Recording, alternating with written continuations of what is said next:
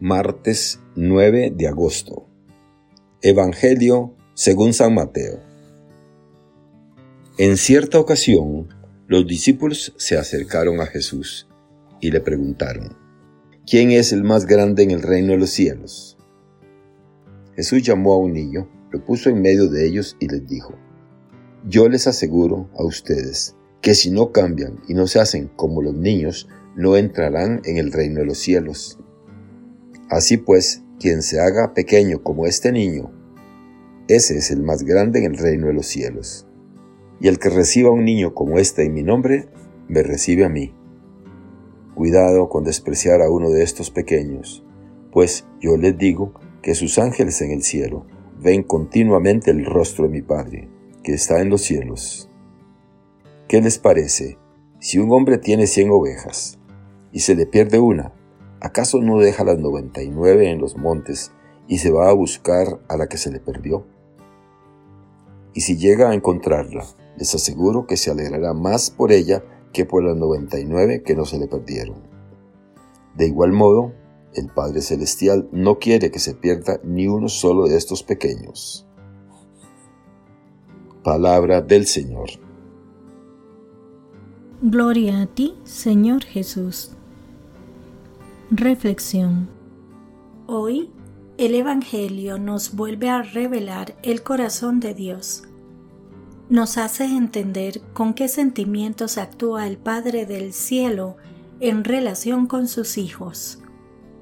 La solicitud más ferviente es para con los pequeños, aquellos hacia los cuales nadie presta atención, aquellos que no llegan al lugar donde todo el mundo llega Sabíamos que el Padre, como Padre bueno que es, tiene predilección por los hijos pequeños.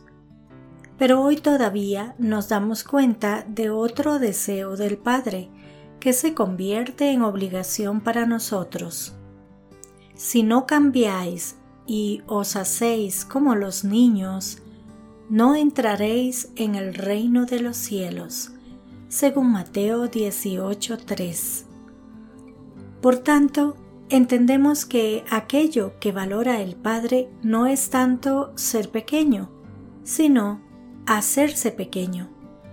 Quien se haga pequeño, ese es el mayor en el reino de los cielos. Por esto, podemos entender nuestra responsabilidad en esta acción de empequeñecernos no se trata tanto de haber sido uno creado pequeño o sencillo, limitado o con más capacidades o menos, sino de saber prescindir de la posible grandeza de cada uno para mantenernos en el nivel de los más humildes y sencillos. La verdadera importancia de cada uno está en asemejarnos a uno de estos pequeños que Jesús mismo presenta con cara y ojos. Para terminar, el Evangelio todavía nos amplía la lección de hoy. Hay, y muy cerca de nosotros, unos pequeños que a veces los tenemos más abandonados que a los otros. Aquellos que son como ovejas que se han descarriado. El Padre los busca y, cuando los encuentra, se alegra porque los hace volver a casa y no se le pierden. Quizá si contemplásemos a quienes nos rodean como ovejas buscadas por el Padre y devueltas, más que ovejas descarriadas, seríamos capaces de ver más frecuentemente y más de cerca el rostro de Dios. Como dice San Asterio de Amasea, la parábola de la oveja perdida y el pastor nos enseña que no hemos de desconfiar precipitadamente de los hombres, ni desfallecer al ayudar a los que se encuentran con riesgo. Nos dice Benedicto XVI. ¿En qué consiste exactamente este ser niños?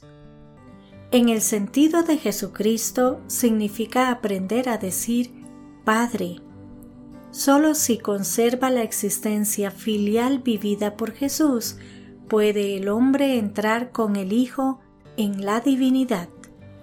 Que Dios les bendiga y les proteja.